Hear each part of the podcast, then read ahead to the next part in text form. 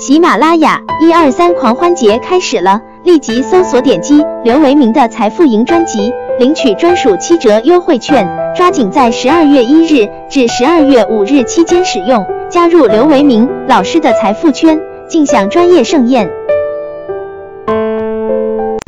大家下午好啊，现在是二零二零年十二月一日十六点十一分。今天的国内 A 股啊，在大金融的带领下呢，全面的反攻。再度啊，这个冲击前期高点，也就是整个箱体啊上轨压力。其他像军工啊、互联网传媒、工业机械啊这些板块的表现也不错。这样一来呢，也就使得十二月份的第一个交易日录得开门红啊。而北向资金呢，在今天也是大举的买入。不过呢，整体啊，这个成交量是较上一个交易日有所萎缩，而且呢，也没有能够站稳在压力之上。摆脱现有的这个箱体束缚呢，是行情啊想要延伸呢必须完成的一项功课。而目前的这种这个市场反包的特征啊啊，也经常会出现在行情的尾端。因此啊，对于接下来的市场动能以及内外部市场的关系啊，以及相关资产呢，还是要密切的加以关注。尤其是在近阶段啊，都处在一个相对比较敏感的时间窗以及临界点。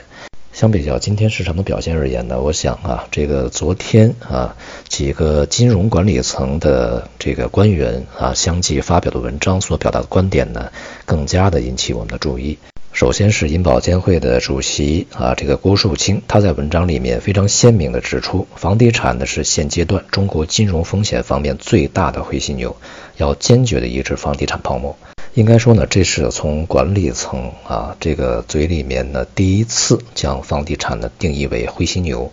大家都应该知道啊，这个灰犀牛啊被用来啊指代啊这个潜在的，并且是大概率会发生的影响非常巨大的这一类的风险啊。在以往很长时间里面呢，官方对于这个房地产行业的口径啊，大多数时候是比较温和的，采取啊例如啊防止房地产这个泡沫倾向啊。遏制房地产的泡沫化，并没有指出呢，现在房地产市场已经是泡沫。而这一次呢，郭树清啊，不但说这个房地产呢现在就是一个泡沫啊，而且呢指出它是灰犀牛，这个基本上啊已经显示出整个管理层对于房地产的一个态度啊是非常之明确和坚决的，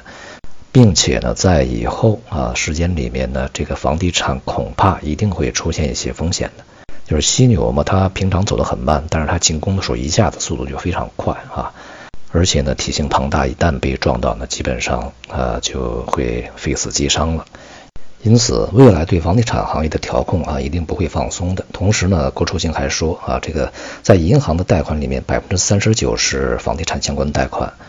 这个比例应该说是相当大的，而且这个百分之三十九接近百分之四十，它还是直接相关。那么另外还有一些是间接相关的，恐怕就更多啊。那么加上其他非常多的这个债券呐、啊股权呐、信托呀、资管计划等等啊，那么淤积在房地产里面，这个风险其实是不容小觑的啊。尤其是在银行体系外的一些房地产相关的债务，它类似于这个次贷啊。因此呢，对于这个房地产行业的监管和严控啊啊，在未来会继续的加强，那么势必呢也会影响到相关的金融行业啊，他们的经营以及利润啊。那么另外呢，就是对互联网金融发展呢，郭树清也是着墨颇多，并且呢口吻相当严厉啊。他说啊，一些网贷平台呢打着创新旗号违规经营，形成巨大金融和社会风险。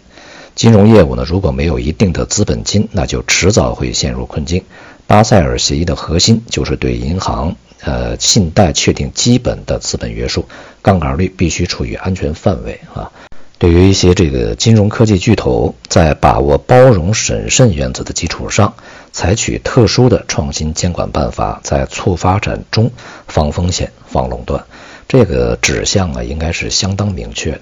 所以说呢，有一些这个大型的 IPO 是否还能够有啊，还能够继续是一个很大的问题，可能已经不是一个单纯的啊时间向后拖的问题了。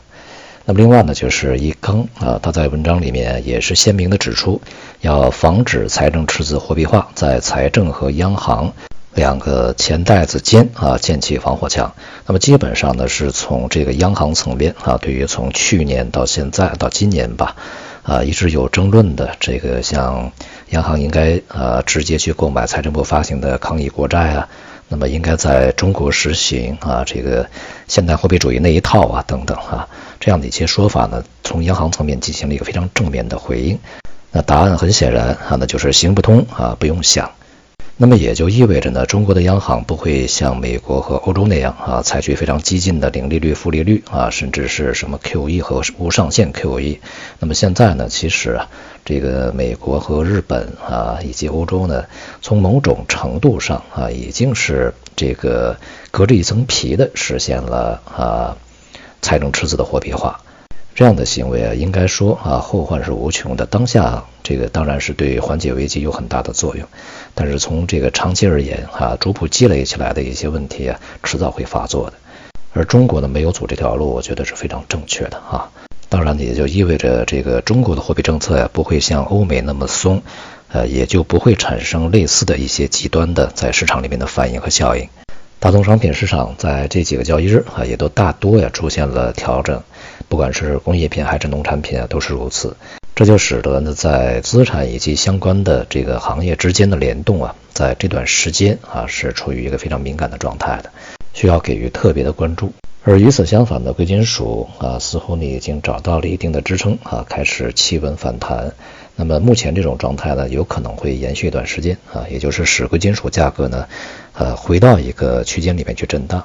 但是对于非常长的一个周期来讲呢，啊，未必贵金属就像大家希望的那样，去走出长达数年的哈波澜壮阔的这个非常极致的一个上升行情。目前看来呢，它这个确定性啊并不是非常高的。好，总之呢，对于这个最为敏感的股票市场而言呢，当前啊处于一个突破与否的一个临界点，而对于个人投资而言呢，机会和风险啊就在一线之间。好，今天就到这里，谢谢大家。